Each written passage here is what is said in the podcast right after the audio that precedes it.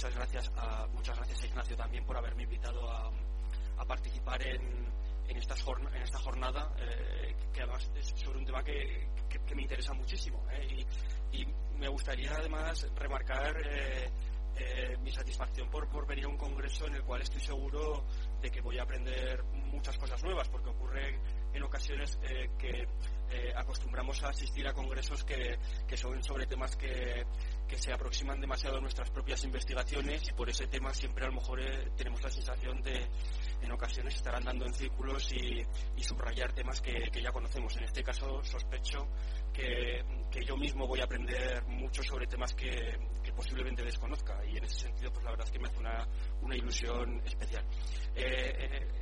Eh, eh, comenzando con, con, el tema y justificando el título que, busqué, pues en el texto yo comienzo, en el texto que, hemos entregado, yo, comienzo eh, retrocediendo en el tiempo hasta los eh, inicios de la Edad Moderna. Eh, y esto es así porque las protestas populares que localizamos para el siglo XVII en buena medida se deben, o hallamos explicación en, ellas, sobre todo en relación al sistema absolutista que era el que estaba impuesto en esta época. Y es por eso que yo hago mención de estas guerras civiles estas guerras civiles que tuvieron lugar sobre todo en el siglo XV eh, y que se recuerdan sobre todo por su, por su carácter cruento y, violento y que tuvieron lugar eh, sobre todo entre monarcas y entre noblezas locales que aspiraban a conseguir el poder. Eh, y en estas trifulcas que tuvieron lugar entre, entre los finales de la Edad Media y principios de la Edad Moderna, hallamos la explicación de este progresivo empoderamiento, podríamos decir, de los, de los grandes monarcas absolutos de la era moderna este liderazgo de los reyes a principios del siglo XVI, estos grandes monarcas que se eligieron como, grandes gobernadores de los nuevos estados-nación, pues solían, solían eh, justificar sus nuevos poderes eh, recordando eh, algunos comentaristas clásicos, como Ulpiano del siglo III de nuestra era, que llegó a decir lo que place al príncipe tiene fuerza de la ley. o algunos comentaristas y juristas bajo medievales que habían estudiado en las grandes universidades de Montpellier, de Bolonia o también de Salamanca, que fueron utilizados eh, en estas fechas primeras de, la Edad Moderna, pues para, para, buscar en las escrituras clásicas eh, fragmentos que justificaran de alguna manera ese poder absoluto que estaba empezando a tomar forma y que ya aparecen sin más ni más en grandes tratados, como por ejemplo el de Maquiavelo, eh, estaríamos hablando del año 1513, El Príncipe, y en el cual ya vemos que aparece una nueva noción de razón de Estado que tanta importancia ha tenido para, para, para los siglos los subsiguientes de la Edad Moderna, o por, cómo no, eh, eh, eludir a, Jean Bodin y a sus seis libros de, la República, año 1576, en el cual llega a decir que las, las, libertades del pueblo eran menos importantes que la preservación del orden social, o que un rey no está sometido a las leyes, porque ese rey es quien hace las propias leyes. Bueno, en el siglo XVII encontramos también tratadistas y comentaristas que buscan la justificación de estos poderes absolutos.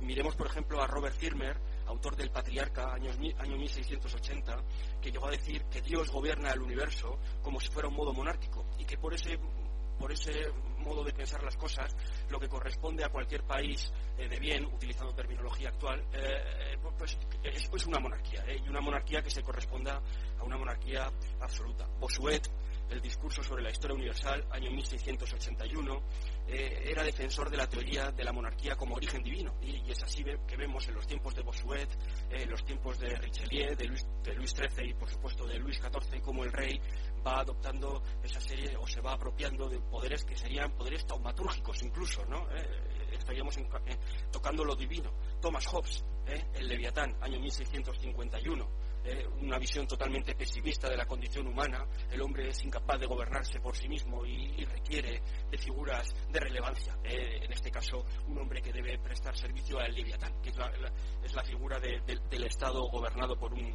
por un monarca. Eh, es así como vemos que estas características fundamentales del absolutismo, como serían ese progresivo centralismo, estos ejércitos profesionales, que van, a entrar en pugna con los tradicionales e, e, ejércitos de mercenarios que a pesar de todo no desaparecerán durante los siglos XVI y XVII, esa sacralización de la autoridad tan típica de, estos nuevos monarcas de la edad moderna, ese sistema impositivo que va a ser fundamental, ¿eh? los impuestos. ¿eh? Bueno, pues van a crear ¿eh? el absolutismo que, de alguna manera justificará las grandes revueltas de, del siglo XVII. A pesar de todo, ya eh, no son pocos los investigadores que subrayan que el absolutismo en Europa ni fue tan poderoso como se ha solido pensar, ni estuvo extendido en el, territorio europeo eh, hasta tantos límites como se ha pensado. naturalmente que Francia es el país arquetípico eh, que, conforma todo lo que actualmente asociamos al absolutismo y no, y no merece la pena incidir en el tema, pero recordemos sin más el sitio de La Rochelle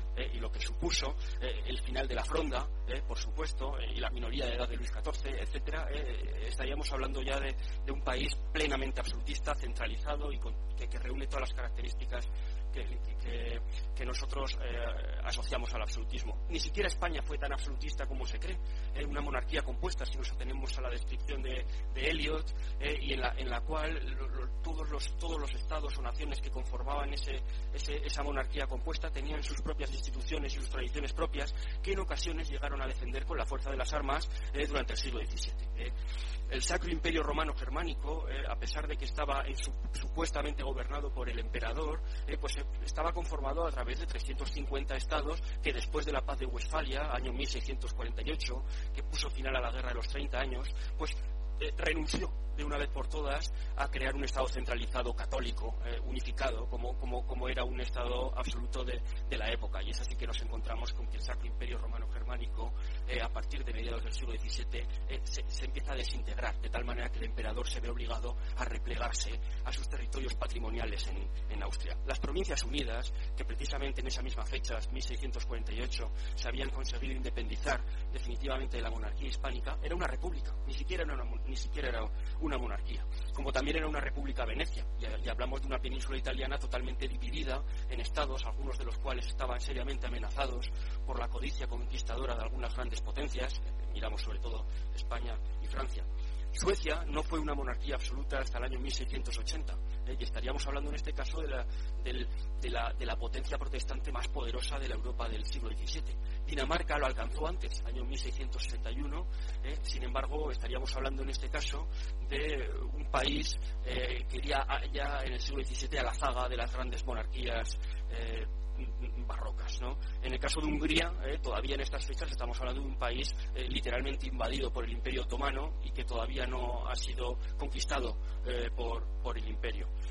y Rusia, en este caso, a, pesar de que en el año 1613 ya iniciamos con la dinastía, la larguísima dinastía Romanov, un nuevo curso de la historia, pues todavía seguiríamos hablando de un país que está liderado por un autócrata que que no solamente es propietario de las tierras de todo el país, sino también de las, de las personas. Inglaterra sería un caso aparte, eh, y aquí sí que podríamos hablar eh, de, grandes, de, una gran revolución eh, a mediados del siglo XVII, como, bien, se sabe, y por causas que no, que vienen, al tema, pues inician un ciclo revolucionario con una serie de guerras civiles que, llegan a, acabar con la monarquía, ¿eh? una monarquía que había tenido pretensiones absolutistas, ¿eh? iniciándose a partir de, esa fecha, 1649, decapitación del monarca Carlos I, dinastía Estuardo, ¿eh? pues ya iniciaría una andadura muy particular, la República de Cromwell, esta república puritana y hasta, cierto punto delirante, que, que, abrió unos nuevos tiempos y que a través de esas jornadas revolucionarias tan interesantes,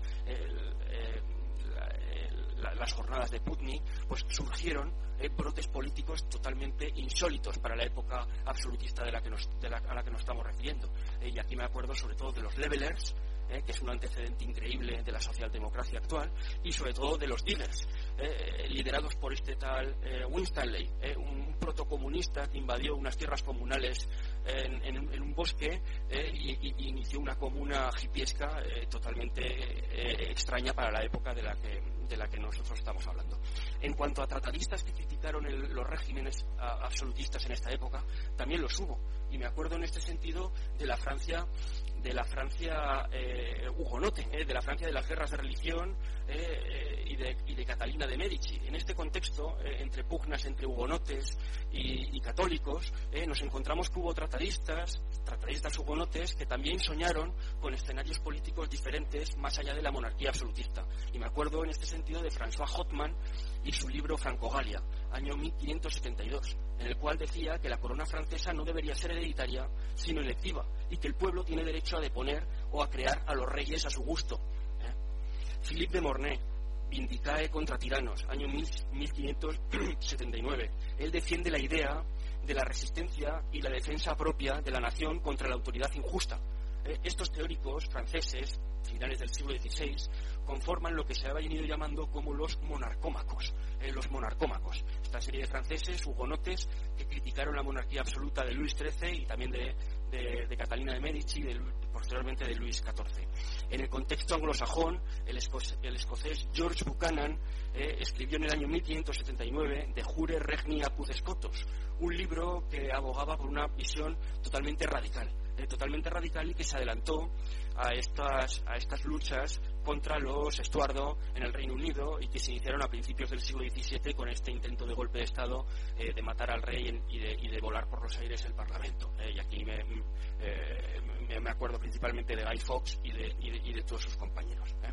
Bueno, en el siglo XVII hay otros pensadores en Europa que también van a luchar contra la monarquía absolutista, muchos de los cuales son, son conocidos. ¿eh? Y aquí me acuerdo de Hugo Grotius, Mari Liberum, año 1609, un, un pensador que soñó con la con, la destrucción de las fronteras eh, en el espacio natural, en el mar, en las montañas. Eh, Espinoza, por supuesto, en 1670, que sueña con la libertad y con la, con la tolerancia.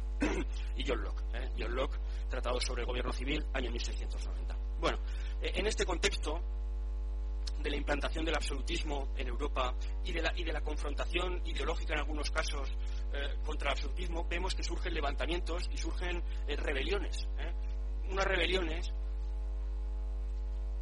que en realidad ya habían tenido lugar desde el siglo XVI y que habían adoptado formas de revueltas campesinas, sobre todo en Francia y en Austria, eh, que fue donde, donde se llegaron a alcanzar eh, eh, unos niveles más altos de, virulencia y de preocupación para, para, los monarcas absolutos o incipientemente absolutistas. ¿no? Hubo un crescendo en Europa durante el siglo XVII. Eh, tenemos que saber que el siglo XVII es un siglo eh, totalmente plagado eh, hasta los topes de revueltas populares, tanto en el campo como en las ciudades. Es, ciertamente increíble el nivel de revueltas populares que hubo en, este, en esta época, parcialmente causadas por el contexto de crisis que hubo en el continente, una crisis sobre la que hubo un debate interesantísimo, encabezado por algunos grandísimos historiadores como Hosbaum, también Trevor Roper, Christopher Hill, y Manuel Wallerstein eh, participaron en, este, en este gran debate de la crisis que fue de alguna manera eh, un poco el, estallido eh, de, estas revueltas populares y sobre todo la guerra de los 30 años. la guerra de los 30 años, con, con, ese, con esa época bisagra, año 1648, mediados del siglo, que, fueron también, eh, me acuerdo de una obra semidesconocida aquí en España, eh, Las aventuras de Simplicius Simplicissimus, eh, un autor alemán que escribió una especie de novela picaresca en el cual narraba los comportamientos populares en el contexto de la guerra de los 30 años en Alemania. Bueno, quizás nos interese tener en cuenta que en estas revueltas populares del siglo XVII hubo una, participación altísima tanto de la nobleza como de los grupos de élite. ¿eh? Y, esto fue así porque precisamente en estas fechas ¿eh? del barroco todavía tanto la nobleza como los grupos de élite ambicionaron eh, hacerse con el poder. todavía sobre todo a principios del siglo XVII, continuaban con la matraca, si lo queremos llamar así, de intentar relevar el poder absoluto y de, hacerse con el poder ellos mismos. Eh, me gustaría mencionar que este, eh, esta participación de la nobleza y de los grupos de élite en las revueltas populares del siglo XVII progresivamente va a ser menor, eh, va, a ir, va a ir decayendo. Y esto es así porque la, nobleza poco a poco se va a ir, se va a ir mimetizando en el Estado absolutista, en esa burocracia tan típica eh, de los consejos, etcétera, del Estado absolutista, eh, lo cual en sí mismo es un triunfo del absolutismo. ¿Cuáles fueron las causas de la mayoría de estas revueltas populares? En ocasiones se ha, se, ha, recurrido a la guerra, eh, pero la, guerra, guerra, guerra ha habido siempre eh, guerras ha habido siempre y por lo tanto la guerra casi sería una consecuencia más que una, una causa. Más verosimilitud tendría la supuesta reacción frente a la consolidación de estas monarquías absolutas, eh, a este proceso de centralización y al coste de mantenimiento que tenían las monarquías absolutas y que en buena medida se pagaban también con los impuestos que recaían en las clases populares. Esto es una cosa que dijo Trevor Roper y que en buena medida podríamos tener como, como, como, como cierra. ¿eh? Por lo tanto, esa presión fiscal los impuestos serían una causa fundamental, ese agravamiento de la situación económica en un contexto de crisis sería otra causa fundamental, y desde luego no debemos olvidar, y esto en el ámbito hispano es particularmente interesante, la pérdida de los antiguos derechos o de autonomía. Este centralismo tan típico de las monarquías absolutas va a entrar un poco en tensión con las con, las, propuestas no secesionistas, pero por lo menos sí que de, preservar eh, los estatutos eh, antiguos, eh, que, poco a poco se van a ir, se van a ir perdiendo. No voy a entrar aquí en clasificaciones de revueltas, de revueltas populares porque nos alargaríamos demasiado, pero sí que quiero recordar a, autores que, las han tratado y que podrían ser interesantes para, para seguir indagando sobre el tema. Me refiero a Pilorget, principalmente, y también a Forster y Green ¿eh? que unos y otros han propuesto diferentes clasificaciones de revueltas populares sobre los tiempos del barroco, ¿eh? sobre los tiempos del barroco. Me interesa personalmente eh, la propuesta de Hilton de, intentar, de intentar marcar una diferencia entre los movimientos urbanos y los movimientos rurales en esta Europa del siglo XVII. Bueno, estos movimientos puros, tanto urbanos como rurales, no existieron no También me interesa eh, recordar a Lublinskaya en el sentido, en el sentido de que Lublinskaya pensó que es muy difícil hablar de revolución para la época que nosotros tratamos. Una revolución que, eh, cuando hablamos de revolución, nosotros pensamos en la ruptura absoluta de estructuras para iniciar un camino nuevo. No deberíamos hablar de revolución en el siglo XVII. Deberíamos hablar más bien de rebelión, deberíamos hablar más bien de, revuelta. ¿eh? Incluso en el caso inglés, que hubo un cambio de, monarquía a república. Después, con el tiempo, se volvió a la monarquía. ¿eh? Aquí nos acordamos eh, de la vuelta de los monarcas y la Revolución Gloriosa, finales de la década de los 80. ¿eh? Por cual, bueno, sin más dilación, en el caso zaragozano, y aquí incluyo la, famosa vista de Antonio Ingaerde, año 1563, cómo llegó a producirse un, cómo llegó a producirse esta gran revuelta popular, año 1643, ante que se produjo por el pueblo en protesta contra un destacamento de soldados balones eh, que procedían eh, de la actual eh, Bélgica, en, ese momento en la órbita de la monarquía hispánica, y llegaron a matarlos, a todos estos soldados, 80 soldados muertos en Zaragoza en el año 1643. ¿Cómo se llegó, cómo se llegó a una situación de estas características? Bueno, nos tendríamos sobre todo que retrotraer a una situación de decadencia progresiva en la ciudad de Zaragoza, que estaba en consonancia con el, con el clima eh, típico de la Europa del momento, de una Europa en crisis. Eh, este, este, retrato de la ciudad de Zaragoza nos está representando a una, a una ciudad próspera, renacentista, famosa por, por su arquitectura renacentista, con cierto aire italiano, eh, o, así, o al menos así lo marcaban los viajeros extranjeros que recalaban en, nuestra ciudad, a la que le fue, digamos, a la que le tomó el relevo una ciudad decadente, eh, marcado por, por, los climas adversos, por los, por los problemas de, recolección eh, y que hubo una, con riadas importantes que eh, demolieron incluso los puentes principales de la ciudad. Aquí vemos las arcadas centrales del puente de piedra totalmente demolidas. Esto ocurrió en el año 1643. El retrato que tenemos aquí data de 1647. Pasaban los años y el principal puente de la ciudad seguía estando roto. Eso es bastante, significativo. ¿eh? bastante significativo. ¿eh? Un, Aragón que todavía no se había recuperado de la expulsión de los moriscos, año 1609, de la decadencia de la industria textil, ¿eh? de las universidades del reino que todavía estaban cargadas de censales, en fin, una contribución que se pedía en el contexto de la de la, guerra contra los franceses, guerra de los 30 años, eh, una contribución del conde Duque de Olivares, nos acordamos de la unión de armas, del gran memorial, eh, y que no se podía subir. En un Aragón tan pobre no podía subir tanto, tanto ejército, tanto pago. Eh. Las, las, devastaciones que generaban las tropas castellanas a su paso por Aragón y de camino al frente de Cataluña, Cataluña en guerra en estos momentos. Bueno, nos acordamos de obras, obras literarias como fue en Fuente Ovejuna, el alcalde de Zalamea, grandes catástrofes climáticas, no hubo pocas. ¿eh?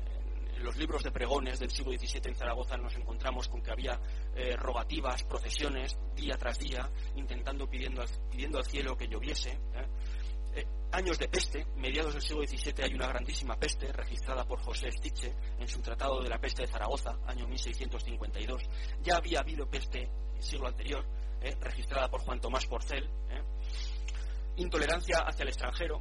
Zaragoza era una ciudad llenísima de, franceses, o así se, así se creía, y ocasionalmente en estos tiempos de crisis se repuntaban esta intolerancia hacia, los, extranjeros. Acabo mi ponencia hablando, simplemente describiendo los hechos. ¿eh?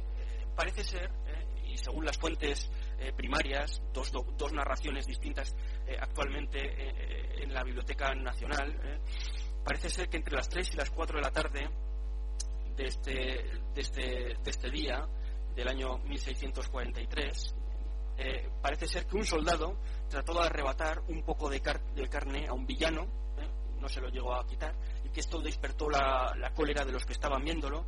Parece ser que otro soldado quitó unas lechugas a, una mujer y que esta, esta mujer empezó a insultar eh, al soldado. Unos estudiantes al mismo tiempo parece ser que tocaron las armas arrimadas a un muro de estos soldados que estaban pasando por Zaragoza de camino al frente de Cataluña ¿eh? y, que, y, que, el capitán eh, que estaba en los aledaños en aquel momento empezó a insultar y a increpar a estos estudiantes que se eh, enmanetoraron. Más tarde, un hombre sobre una cabalgadura tiró estas mismas armas que estaban apoyadas contra la pared al suelo.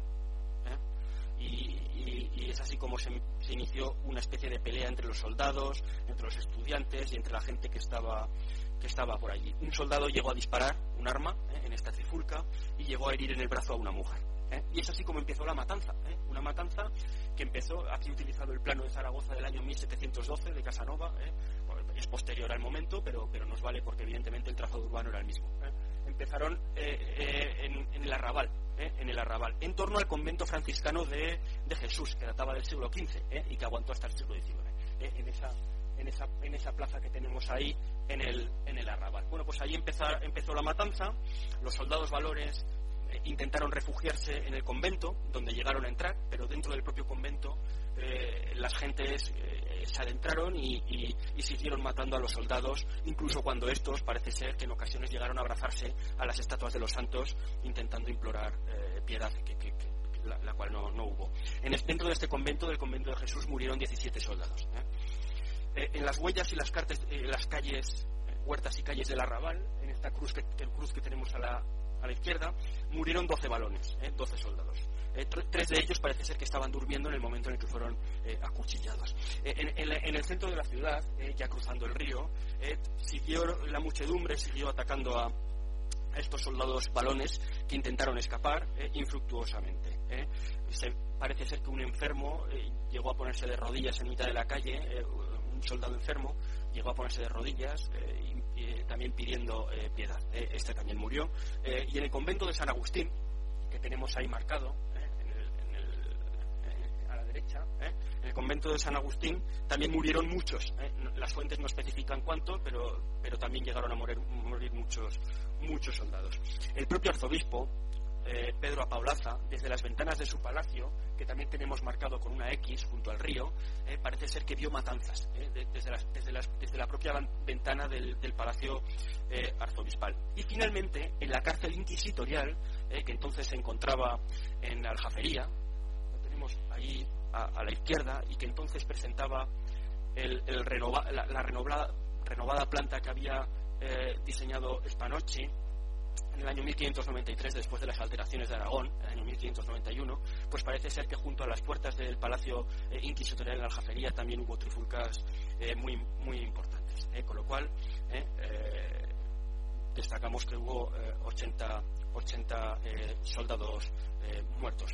Nada decimos aquí eh, sobre otra sobre otra otro brote popular que hubo en el año 1694, ya a finales del siglo XVII, eh, y por el cual eh, lo que ocurrió fue que ante, ante, un, ante unos grandísimos problemas gremiales, artesanales, pues el pueblo artesanal, los gremios artesanales, se rebelaron contra los prósperos artesanos franceses que residían en la ciudad, eh, creando, haciendo, eh, dando lugar a una auténtica matanza de franceses eh, en, el, en, el, centro de la urbe, incluso dentro de la Basílica del Pilar.